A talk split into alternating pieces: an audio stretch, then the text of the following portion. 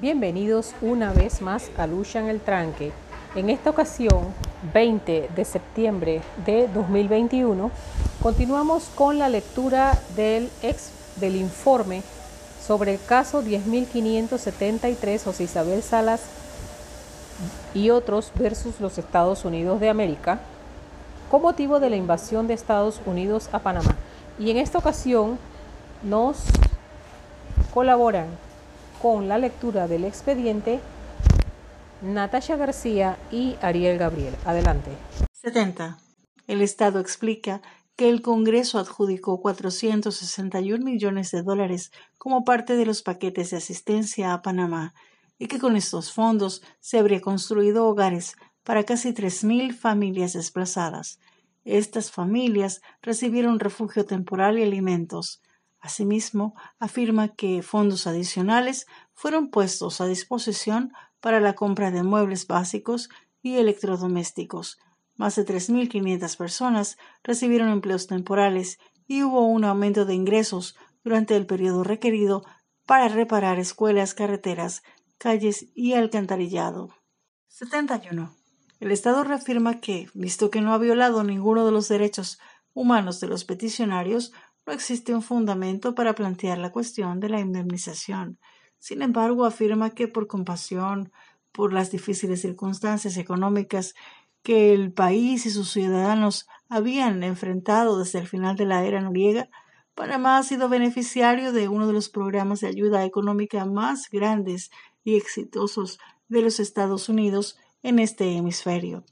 En este sentido, menciona que los peticionarios del presente caso se encuentran plenamente incluidos en el grupo de panameños que serían los beneficiarios de estos programas. 72. De manera concreta, el Estado sostiene que el proceso frente a la CIDH ha sido defectuoso. En este sentido, argumenta que la tramitación y audiencias, tanto en relación a la admisibilidad como al fondo del presente caso, han sido caóticos. Recuerda que a la parte peticionaria se le permitió presentar varios escritos de observaciones a cada escrito del Estado. Asimismo, menciona que la CIDH solicitó los argumentos de fondo incluso antes de que su objeción a la jurisdicción de la CIDH se hubiese resuelto. 73. En conclusión, los Estados Unidos afirman que los estados se encuentran en desventaja con la parte peticionaria cuando a ésta se le permite presentar y agregar peticionarios y argumentos de hecho en cualquier oportunidad durante la tramitación, incluso en sus escritos finales. En particular, afirma que en el presente caso los peticionarios y las denuncias presentadas por violaciones se han multiplicado exponencialmente y en general no están atadas de manera específica a individuos, lugares o fechas específicas, lo cual ha hecho imposible para el Estado el investigar los argumentos. Desde el punto de vista del Estado, los peticionarios han intentado convertir el presente caso en una demanda colectiva en nombre del pueblo panameño. Tercero, determinaciones fácticas. Veamos los antecedentes y contexto. 1. Antecedentes históricos. 74. El periodo entre 1968 y 1981 en Panamá se caracterizó por el ejercicio arbitrario del poder bajo el liderazgo militar del general Omar Torrijos Herrera.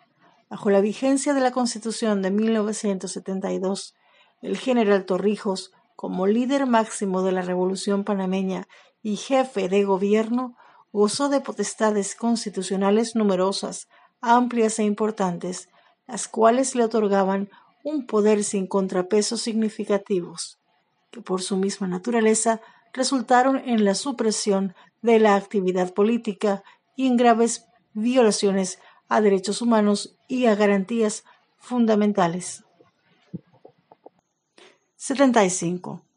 Luego de la muerte del general Torrijos el 31 de julio de 1981, comenzó un periodo de marcada inestabilidad en la Guardia Nacional y en el Gobierno Nacional de Panamá, el cual concluyó el 12 de agosto de 1983, cuando el general Manuel Antonio Noriega asumió el comando de la Guardia Nacional de Panamá. Bajo la comandancia de este, la Guardia Nacional, la Policía y los servicios de investigación se unificaron para constituir las Fuerzas de Defensa de Panamá. En adelante, Fuerzas de Defensa Panameñas o Fuerzas de Defensa. 76. El 16 de mayo de 1984, como resultado de las elecciones presidenciales y legislativas celebradas el 6 de mayo anterior, el Tribunal Electoral proclamó triunfador al candidato oficialista Nicolás Ardito Barleta bajo denuncias de un masivo fraude electoral. Casi un año más tarde, el 28 de septiembre de 1985, luego de la renuncia del presidente Ardito Barleta, el vicepresidente Eric del Valle asumió la presidencia de Panamá. 77. En junio de 1987 iniciaron en la ciudad de Panamá unas jornadas de protesta en oposición al general Noriega y a sus colaboradores. En el marco de tensiones sociales y políticas y de una fuerte represión, el 10 de junio de 1987, el Consejo de Gabinete declaró mediante decreto ejecutivo un estado de urgencia nacional, a través del cual fueron suspendidos garantías y derechos constitucionales. Resulta importante señalar que entre los considerandos, el Consejo incluyó la situación de permanente alteración al orden público por las incitaciones constantes a la violencia de personas y grupos políticos interesados en la toma del poder por las vías de hecho. 78. El primero de julio de 1987, el Consejo Permanente de la Organización de Estados Americanos dictó resolución número 477 702 diagonal 87, mediante la cual instó a las autoridades y a todas las fuerzas políticas a abstenerse de tomar cualquier medida que pudiese agravar la crisis en aras de la situación en Panamá. En este sentido, consideró que los graves acontecimientos y abusos del general Manuel Antonio Noriega en la situación de crisis de Panamá podrían desatar una escalada de violencia con los consiguientes riesgos para la vida e integridad de las personas. Vale destacar que el Consejo Permanente remarcó el interés de los Estados en un cabal cumplimiento de los tratados del Canal de Panamá a fin de garantizar la paz continental y el libre y seguro tránsito por dicha vía interoceánica. 79. El 7 de mayo de 1989 tuvieron lugar las elecciones convocadas para elegir al presidente, vicepresidentes y legisladores según lo establecido en la legislación nacional. Entre los candidatos y los presidenciales se encontraban Guillermo Endara como líder de la oposición y Carlos Duque como candidato del entonces Gobierno Nacional. 80. Entre acusaciones de conductas inapropiadas de parte de ambos grupos políticos, graves tensiones sociales y serias limitaciones para la oposición, el Gobierno anunció en resultados preliminares una ventaja definitiva al candidato oficialista. En consecuencia, la oposición y observadores internacionales denunciaron irregularidades menores durante la votación en la jornada electoral e irregularidades más graves en el conteo de los votos. Días más tarde, el 10 de mayo de 1989, el Tribunal Electoral procedió a anular las elecciones al considerar, entre otras razones, como cuestión de hecho que habían existido un conjunto de limitaciones derivadas de la alteración del desarrollo normal de las elecciones por la acción obstruccionista de muchos extranjeros. 81. A raíz de la nulidad de las elecciones, el siguiente primero de septiembre, el Contralor General de la República, Francisco Rodríguez, asumió la presidencia de Panamá de manera provisional, tras su nombramiento por el Consejo del Estado. El nuevo presidente señaló que se convocaría a elecciones y entregaría el poder tan pronto se den las condiciones adecuadas para ello, refiriéndose al cese de la agresión norteamericana y a la devolución al Tesoro Nacional de los fondos arbitrariamente retenidos por el gobierno de los Estados Unidos. 82. Por su parte, dos días después de la decisión del Tribunal Electoral, el Consejo Permanente de la OEA decidió convocar la vigésimo primera reunión de consulta de ministros de Relaciones Exteriores a fin de considerar la grave crisis de Panamá en su contexto internacional. En el marco de esta reunión, el 17 de mayo de 1989, se resolvió designar una misión integrada por los ministros de Relaciones Exteriores de Ecuador, Guatemala y Trinidad y Tobago para que asistidos por el secretario general de la organización, colaborarán con las partes en conflicto en Panamá a fin de buscar fórmulas de avenimiento para superar los problemas existentes. 83. Luego de cinco visitas a Panamá, el 24 de agosto de 1989, el presidente de la vigésimo primera reunión de consulta emitió declaración mediante la cual solicitaba la visita de la Comisión Interamericana de Derechos Humanos a Panamá con el objeto de completar y actualizar la información sobre la situación de los derechos humanos en ese país. Con el fin de dar cumplimiento a la declaración del presidente de la vigésimo primera reunión de consulta de ministros de Relaciones Exteriores, la Comisión solicitó la anuencia del Gobierno de Panamá para observar in situ la situación de los derechos humanos en Panamá. El gobierno panameño concedió la anuencia solicitada, sin embargo, dicha visita no llegó a concretarse. 84. El 18 de noviembre del mismo año, la Asamblea General de la OEA adoptó resolución número 990 mediante la cual afirmó la urgente necesidad de procesos electorales democráticos en los que el pueblo panameño expresase su voluntad con todas las garantías necesarias para el ejercicio pleno del sufragio universal. Y que se conduzca al establecimiento de un gobierno electo libremente y sin injerencias externas. En particular, la Asamblea General manifestó su honda preocupación por las serias violaciones de los derechos y libertades fundamentales en Panamá. 2. Incremento de las tensiones entre el gobierno de Panamá y el de los Estados Unidos. 85. La relación entre los gobiernos de Estados Unidos y Panamá había estado vinculada en gran parte por la operación y la administración del Canal de Panamá. Al respecto, es importante recordar que el gobierno de Estados Unidos desarrolló la construcción del canal el 4 de mayo de 1904 en virtud de la firma del Tratado Hay-Buno-Barila, el cual otorgaba a los Estados Unidos la concesión del canal a perpetuidad sobre la cual ejercería soberanía. 86. Luego de varios episodios de conflicto en el año 1964 en Panamá y de arduas negociaciones lideradas por el general Omar Torrijos para tener un nuevo tratado en base al acuerdo Tack-Kissinger se firmó el 7 de septiembre de 1977 el Tratado del Canal de Panamá y el Tratado concerniente a la neutralidad permanente y funcionamiento del Canal de Panamá, mejor conocidos como Tratados Torrijos-Carter, los cuales entraron en vigor el 1 de octubre de 1979. 87. En virtud de los tratados Torrijos-Carter, se reconoció la soberanía de Panamá sobre la zona del canal y se le otorgó a Estados Unidos los derechos necesarios para operar el canal hasta el 31 de diciembre de 1999. Los derechos para operar incluían la responsabilidad primaria de administración y defensa del canal, y para ese propósito, la presencia militar estadounidense era aceptada en Panamá. 88. En los años subsiguientes, y en particular desde 1988, un agudo incremento de tensiones entre el gobierno de Panamá y el de Estados Unidos se hizo evidente, así como un fuerte deterioro del nivel de vida de la sociedad panameña y de la situación de los derechos humanos. 89.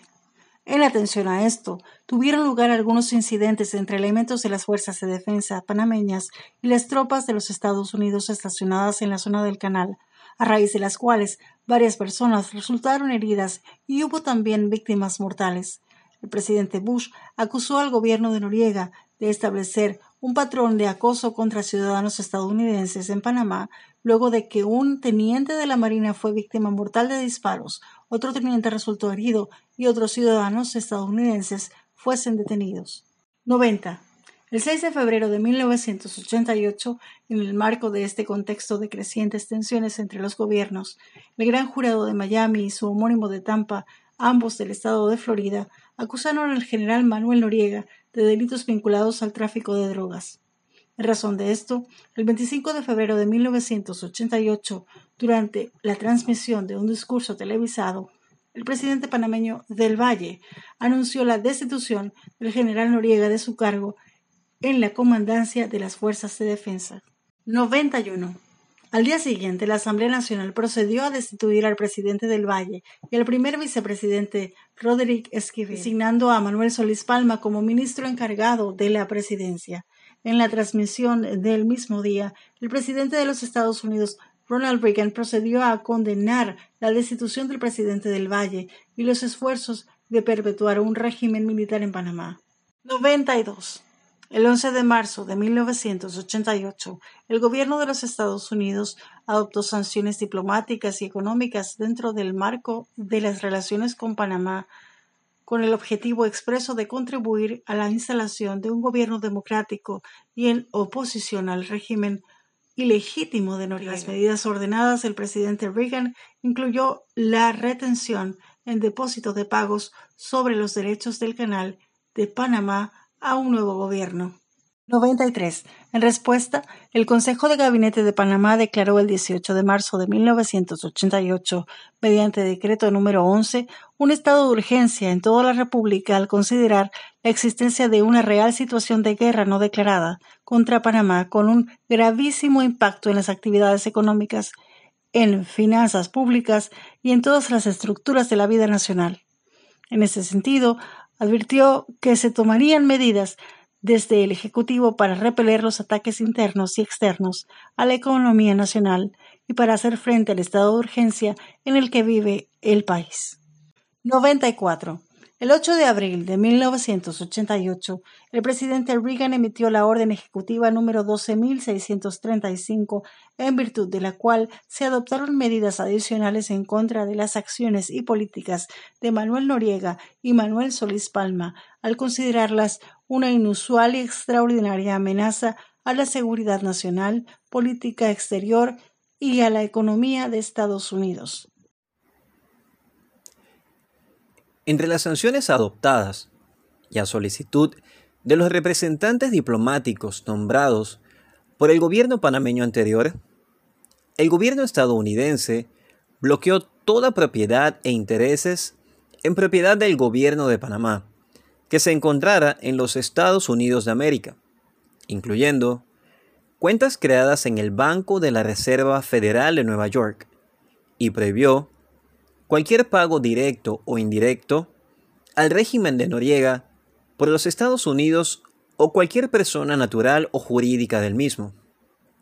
En el texto, el gobierno estadounidense reiteró el objeto de las medidas tomadas para ampliar la eficacia de las acciones iniciadas en cooperación con el gobierno de Panamá y su presidente Eric Arturo del Valle.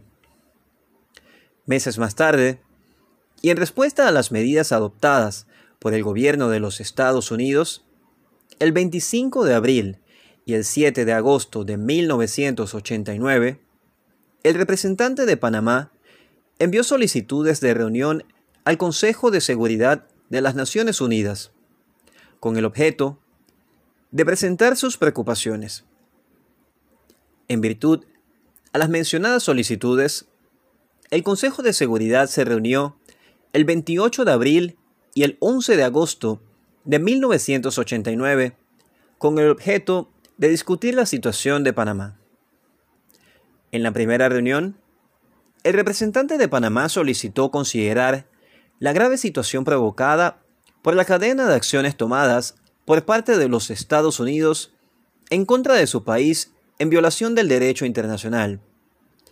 Entre los argumentos presentados el representante hizo énfasis en la amenaza creciente del uso de la fuerza militar en Panamá y la posibilidad de que el despliegue de tal fuerza pudiera llevar a acciones violentas. Por su parte, el representante de Estados Unidos afirmó que el régimen militar seguía subvirtiendo la expresión de la voluntad popular mediante el fraude, la coerción y la intimidación insistió que la crisis de Panamá no es el resultado de la injerencia de su país en sus asuntos internos, sino de las políticas del general Noriega.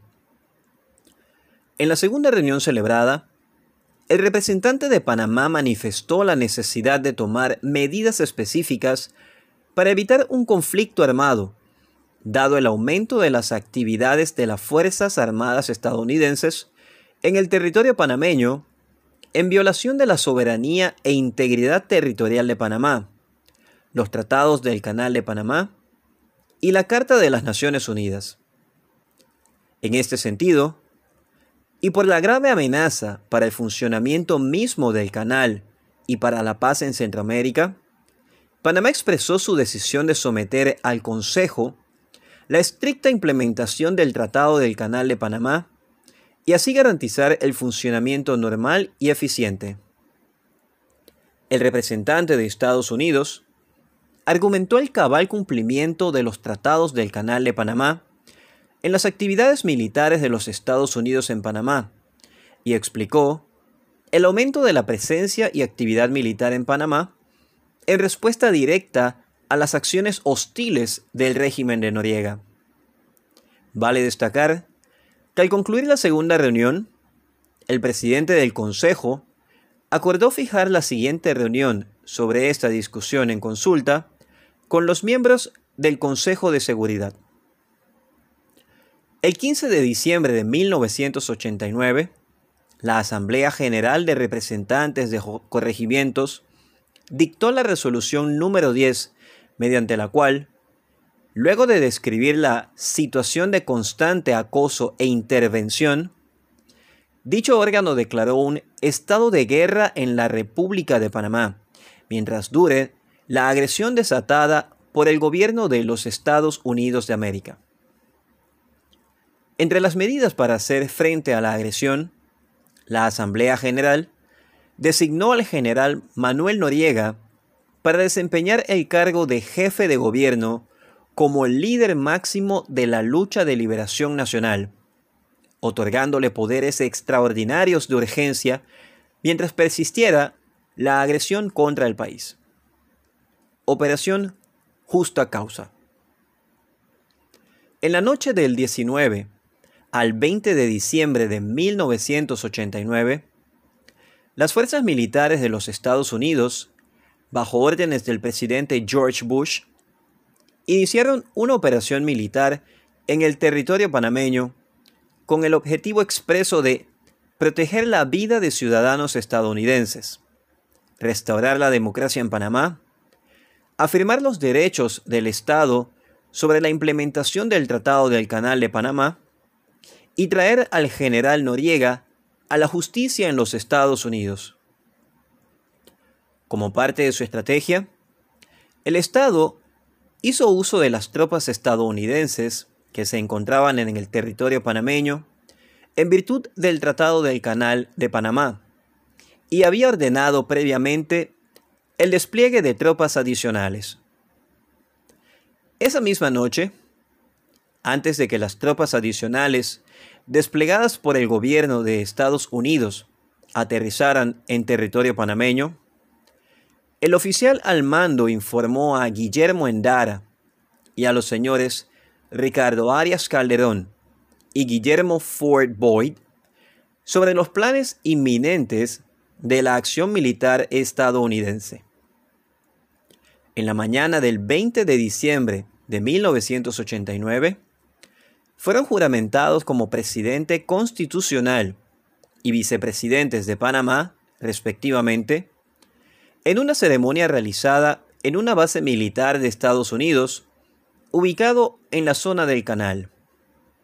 En un breve lapso, el nuevo gobierno con el apoyo de las Fuerzas Armadas de Estados Unidos, asumió el control del país.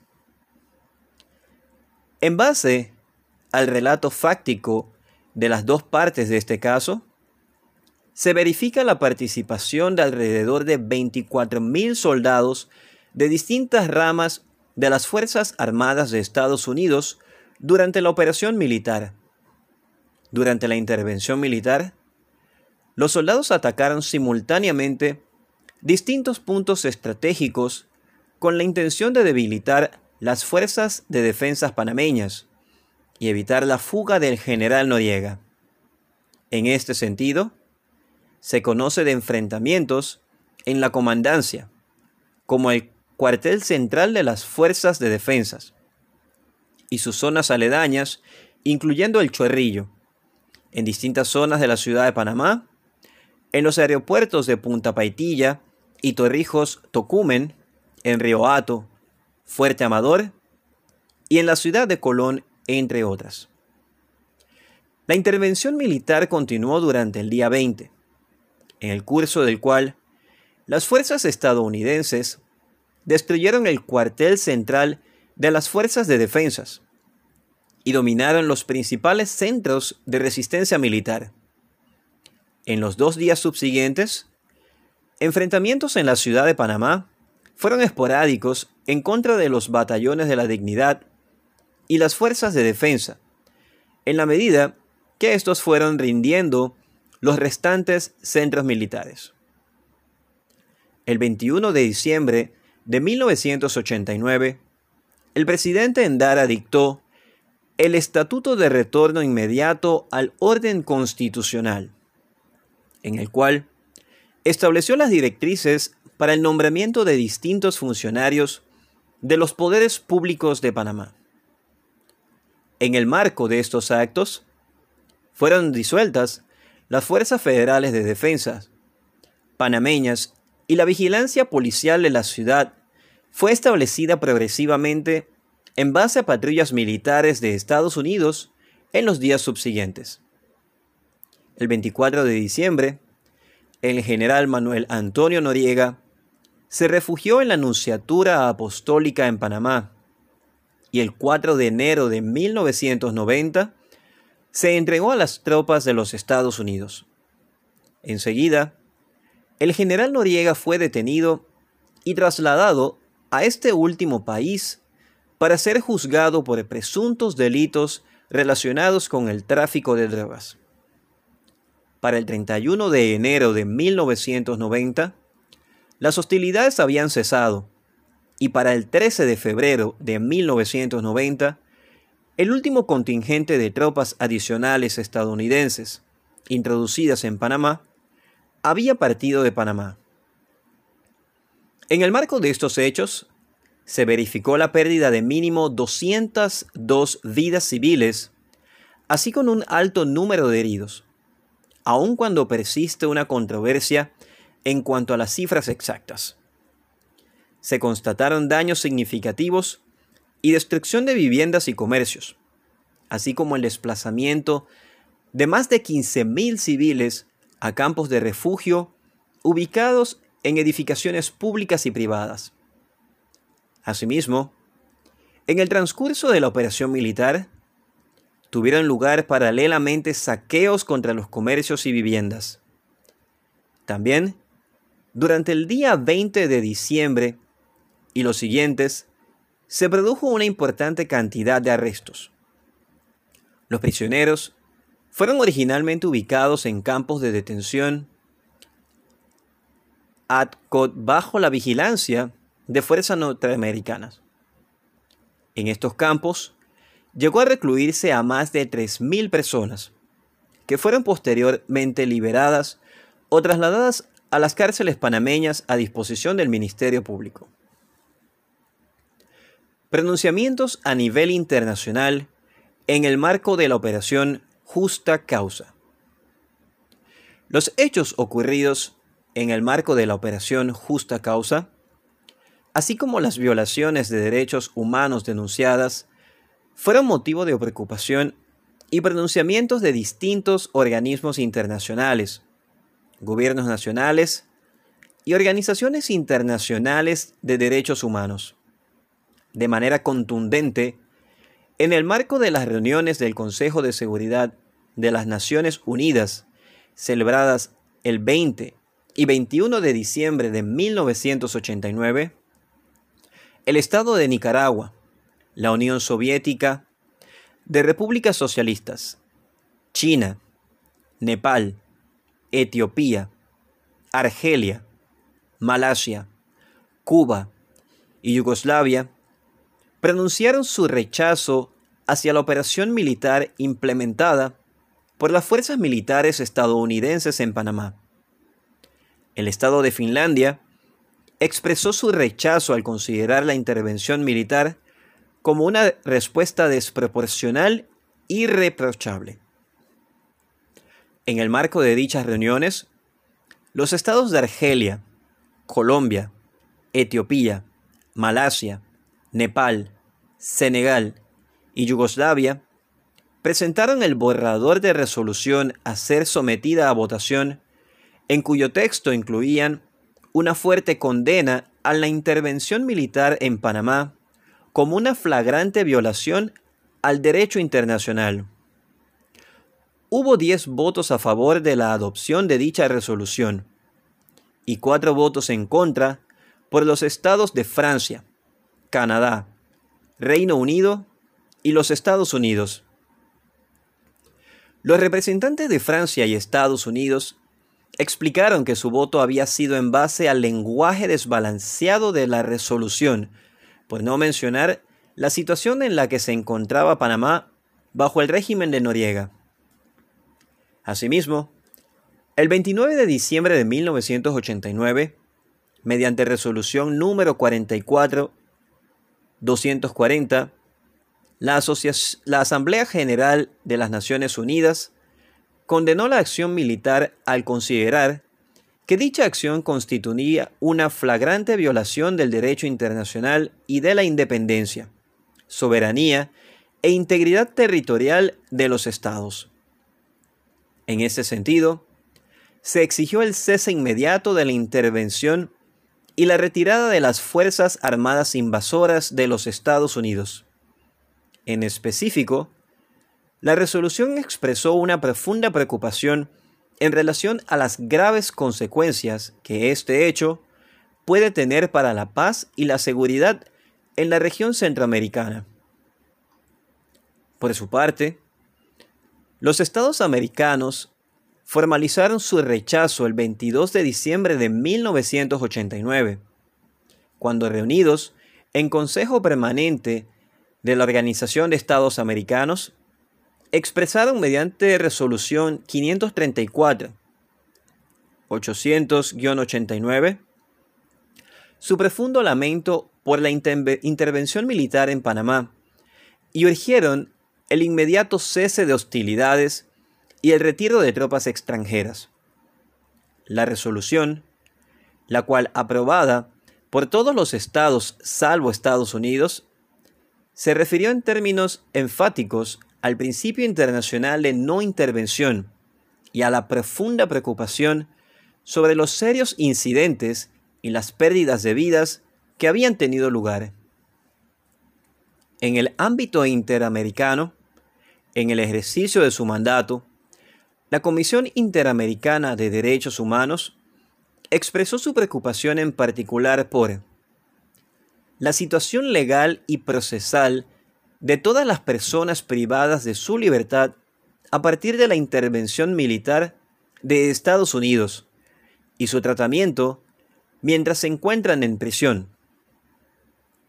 La posibilidad de los familiares de los fallecidos en la lucha armada del 20 de diciembre de 1989 de tener acceso a información y entrega de los despojos de las víctimas y por cualquier posible violación de derechos humanos que pudo haber ocurrido durante, después y como consecuencia de los hechos del 20 de diciembre de 1989.